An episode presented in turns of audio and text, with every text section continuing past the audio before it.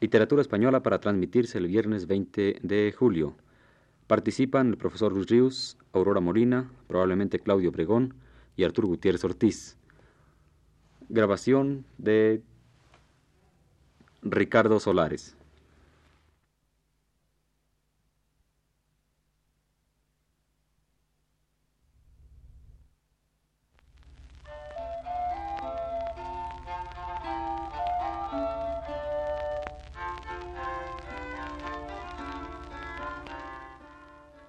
Buenas tardes, amable auditorio. Radio Universidad de México presenta Literatura Española, un programa a cargo del profesor Luis Ríos.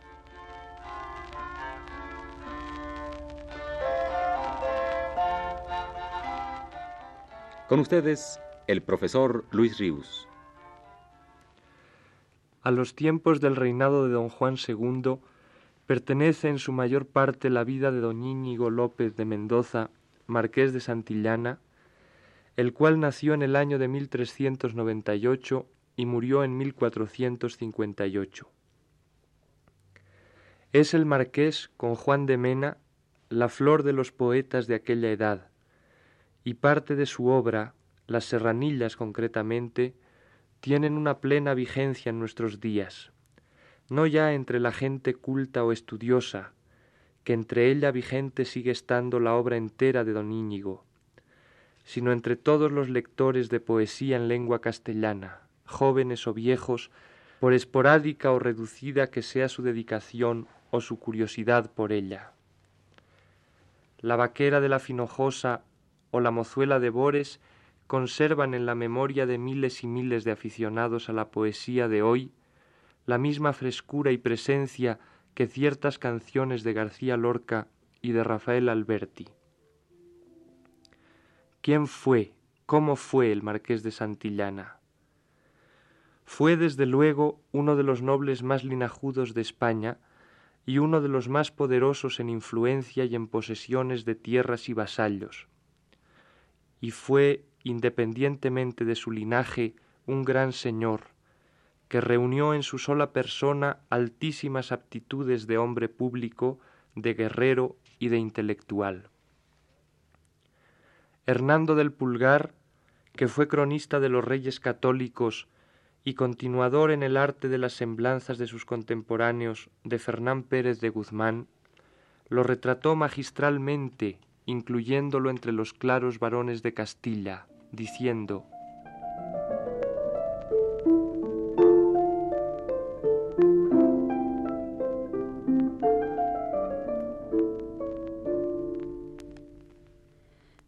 López de Mendoza, marqués de Santillana y conde del Real de Manzanares, señor de la Casa de la Vega, hijo del almirante don Diego Hurtado de Mendoza y nieto de Pedro González de Mendoza, señor de Álava, fue hombre de mediana estatura, bien proporcionado en la compostura de sus miembros y hermoso en las facciones de su rostro, de linaje noble, castellano y muy antiguo. Era hombre agudo y discreto, y de tan gran corazón que ni las grandes cosas le alteraban ni en las pequeñas le placía entender. En la continencia de su persona y en el razonar de su habla mostraba ser hombre generoso y magnánimo. Hablaba muy bien y nunca le oían decir palabra que no fuese de notar, ya fuera para doctrina, ya para placer. Era cortés y honrador de todos los que a él venían, especialmente de los hombres de ciencia. Fue muy templado en su comer y beber, y en esto tenía una singular continencia. Tuvo en su vida dos notables ejercicios, uno en la disciplina militar, otro en el estudio de la ciencia, y ni las armas le ocupaban el estudio, ni el estudio le impedía el tiempo para platicar con los caballeros y escuderos de su casa, en la forma de las armas necesarias para defender, y cuáles habían de ser para ofender, y cómo se había de herir al enemigo, y en qué manera había de ser ordenadas las batallas y la disposición de los reales, cómo se habían de combatir y defender las fortalezas y las otras cosas que requiere el ejercicio de la caballería.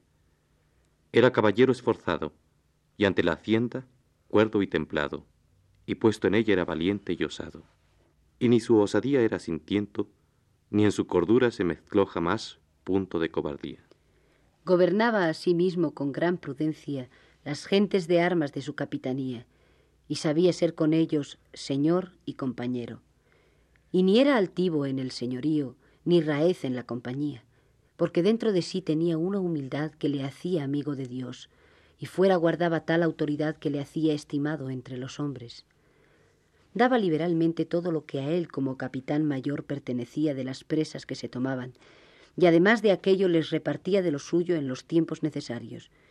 Y al que le agradecía las dádivas solía decir Si deseamos bienes al que bien nos da, debémoslos dar al que bien nos desea.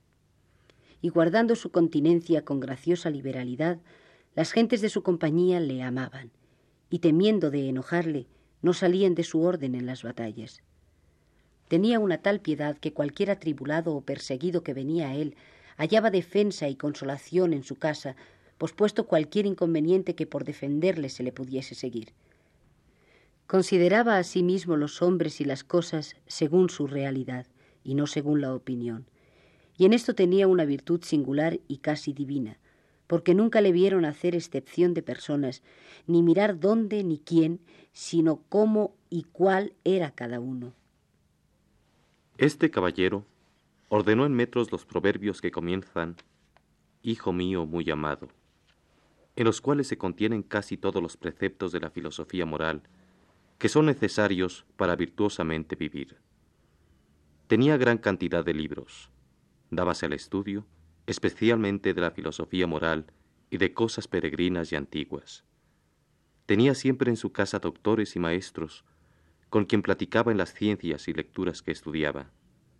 Hizo asimismo otros tratados en metros y en prosa, muy doctrinables para provocar a virtudes y refrenar vicios, y en estas cosas pasó lo más del tiempo de su retraimiento.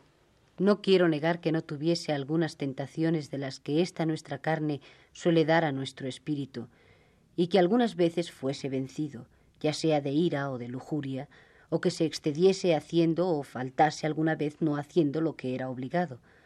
Pero si es verdad que las virtudes dan alegría y los vicios traen tristeza, como sea verdad que este caballero lo más del tiempo estaba alegre, bien se puede juzgar que mucho más fue acompañado de virtudes que dan alegría que señoreado de vicios que ponen tristeza.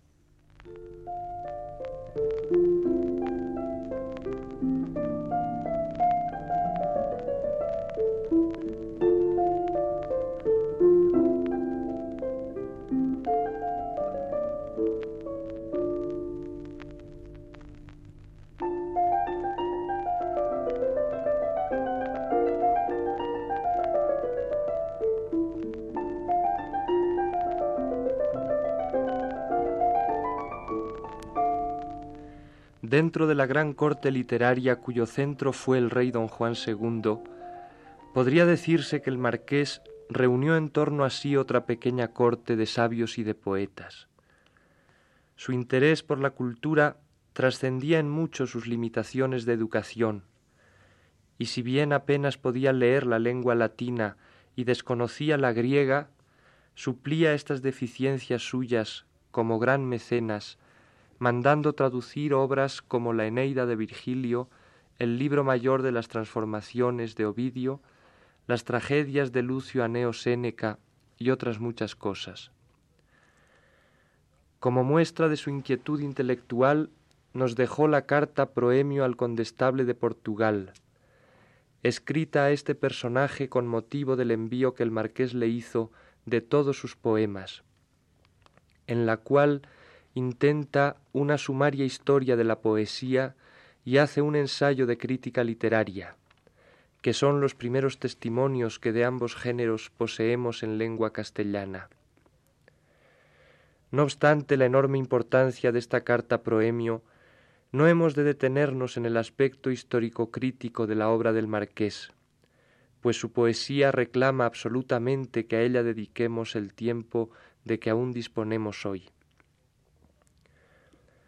Don José Amador de los Ríos, el primer editor de la obra completa de don Íñigo López de Mendoza, debidamente organizada en el siglo XIX, separaba en cuatro grupos su material poético, que son sonetos hechos al itálico modo, obras devotas, obras de recreación y obras de amores. Profundo conocedor de la poesía europea de su tiempo, el marqués sintió predilección por la italiana, y fue él el primero que escribió sonetos en nuestra lengua. No alcanzó, desde luego, a naturalizar esta forma métrica con la perfección con que Boscán y Garcilaso en el siglo XVI lo hicieron, pero a él le corresponde la gloria de haber sido el primero en intentarlo. Son los suyos sonetos aún titubeantes por lo que al metro y a la acentuación se refiere, pero como obra suya están preñados de auténtica poesía. Oigamos uno de ellos.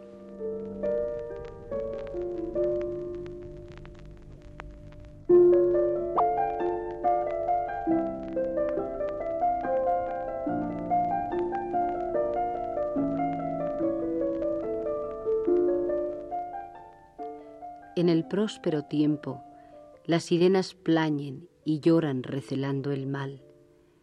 En el adverso, ledas cantilenas cantan y atienden al buen temporal.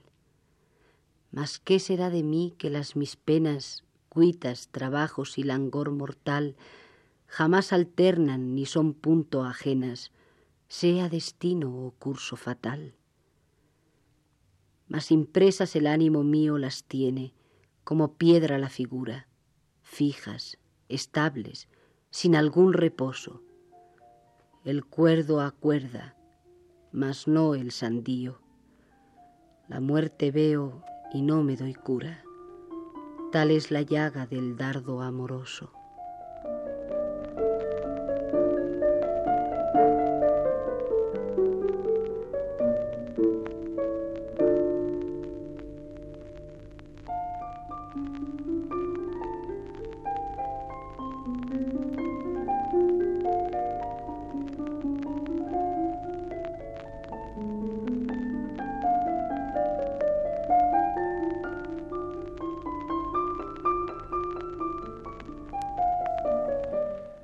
Dante, importado a España, como ya sabemos, por Francisco Imperial, fue también la admiración mayor que en poesía tuvo el marqués de Santillana.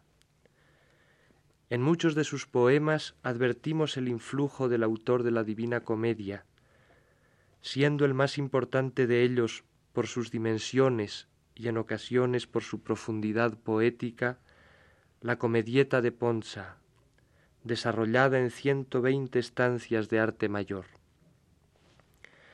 Dio asunto a este memorable poema, dice Menéndez y Pelayo, la sangrienta jornada naval ganada por los genoveses en aguas de la isla de Ponza, cerca de Gaeta, en 1425, sobre la armada del rey Alfonso V de Aragón, que allí cayó prisionero juntamente con sus hermanos el rey de Navarra, don Juan, y el infante don Enrique.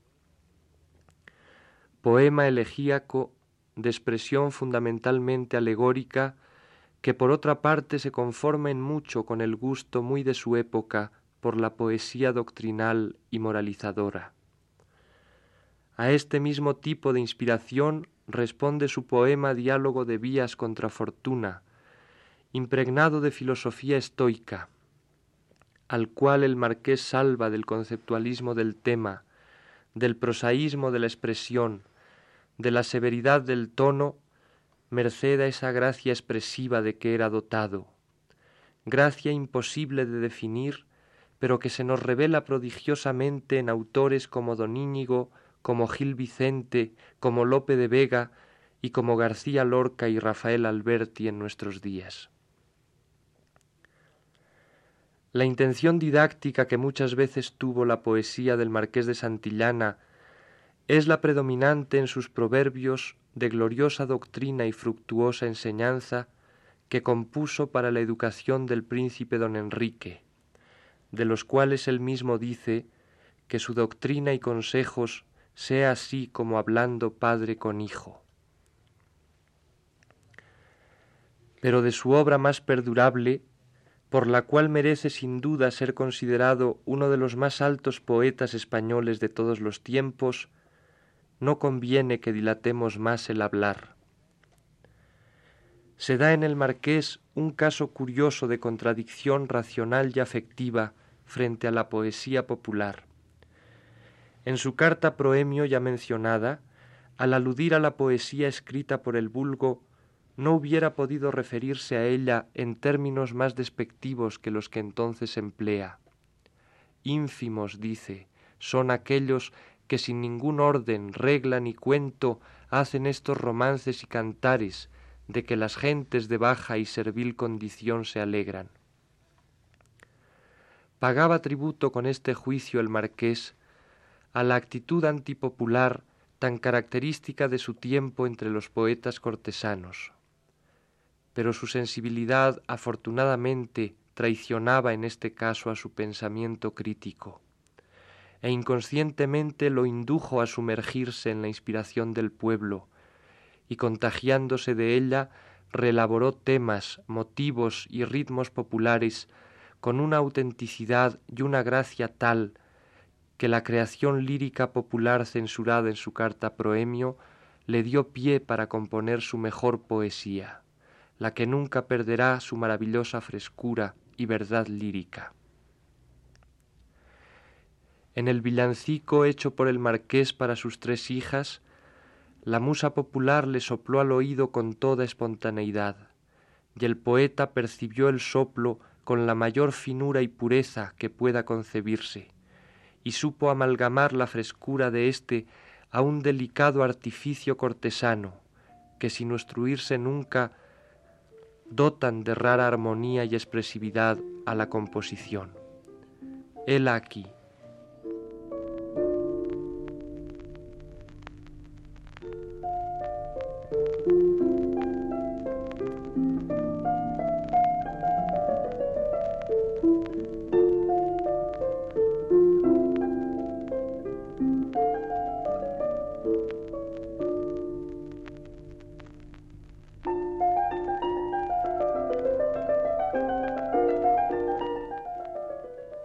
Por una gentil floresta de lindas flores y rosas, vi de tres damas fermosas que de amores han recuesta. Yo, con voluntad muy presta, me llegué a conocellas. Comenzó la una de ellas esta canción tan honesta. Me guardan a mí, nunca tales guardas vi. Por mirar su fermosura, de estas tres gentiles damas, yo cubríme con las ramas, metíme sola verdura. La otra con gran tristura comenzó de suspirar y decir este cantar con muy honesta mesura. La niña que amores ha, sola cómo dormirá. Por no les facer turbanza, no quise ir más adelante, a las que con ordenanza cantaban tan consonante la otra con buen semblante dijo, Señoras de Estado, pues las dos habéis cantado, a mí conviene que cante. Dejadlo el villano pene, véngueme Dios delle. Desde que ya hubieron cantado estas señoras que digo, yo salí desconsolado, como hombre sin abrigo. Ellas dijeron, Amigo, no sois vos el que buscamos, mas cantad pues que cantamos Suspirando iba la niña y no por mí, que yo bien se lo entendí.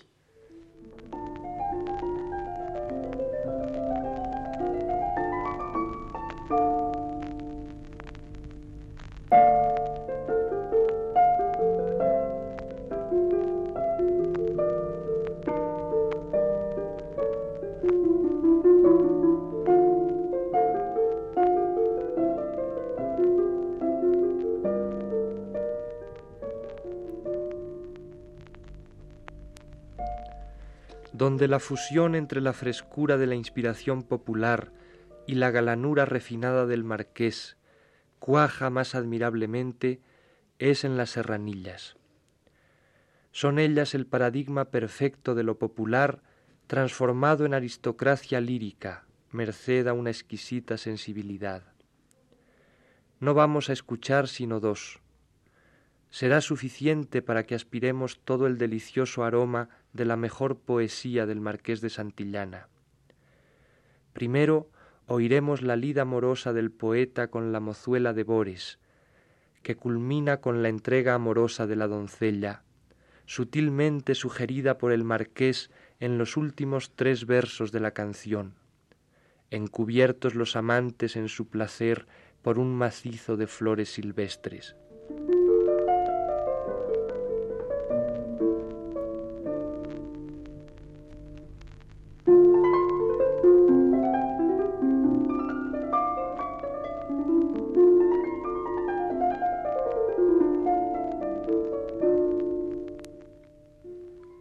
Mozuela de Bores, hallado la lama, púsome en amores.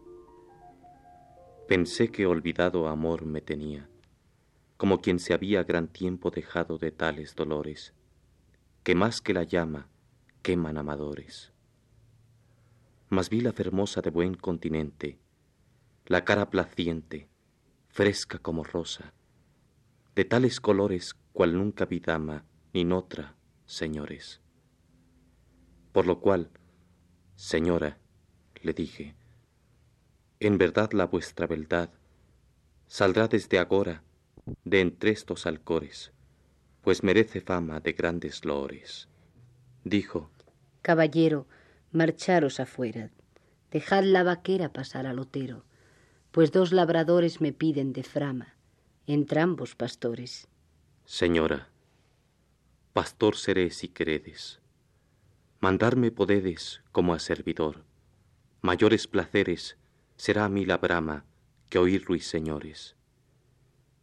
Así concluimos el nuestro proceso, sin hacer exceso, y nos avinimos. Y fueron las flores de Cabespinama los encubridores.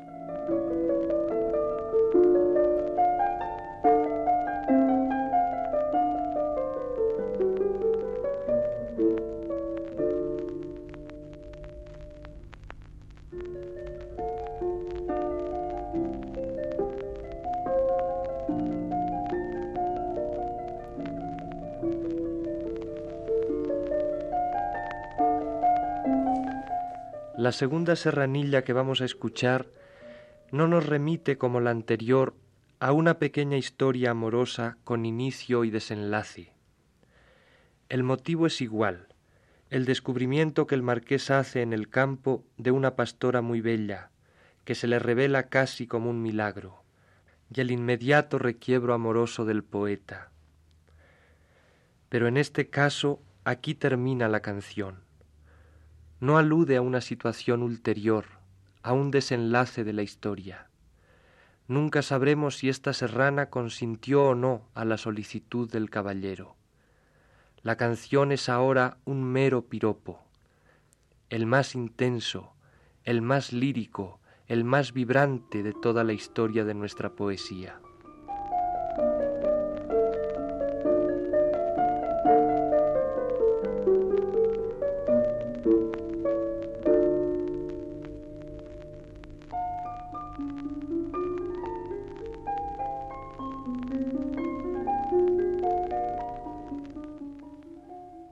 Después que nací, no vi tal serrana como esta mañana.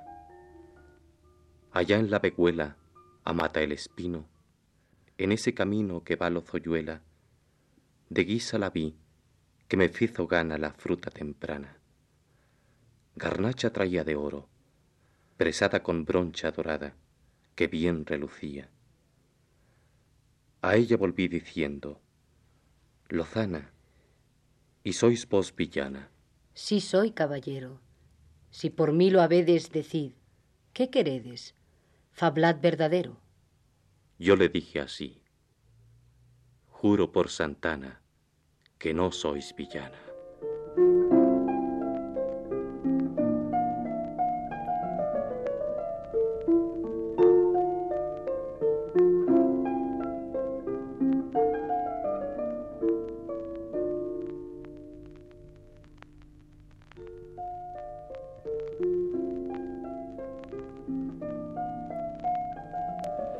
Pocas veces como hoy lamentaremos no tener más tiempo disponible para seguir releyendo juntos la obra de un poeta español. La poesía del marqués, tiempo hecho música, ritmo, cadencia, vibración, sentido, quede pues apuntada aquí nada más, y a nuestra soledad quede satisfacer la avidez que esta pasada incitación lírica nos ha despertado.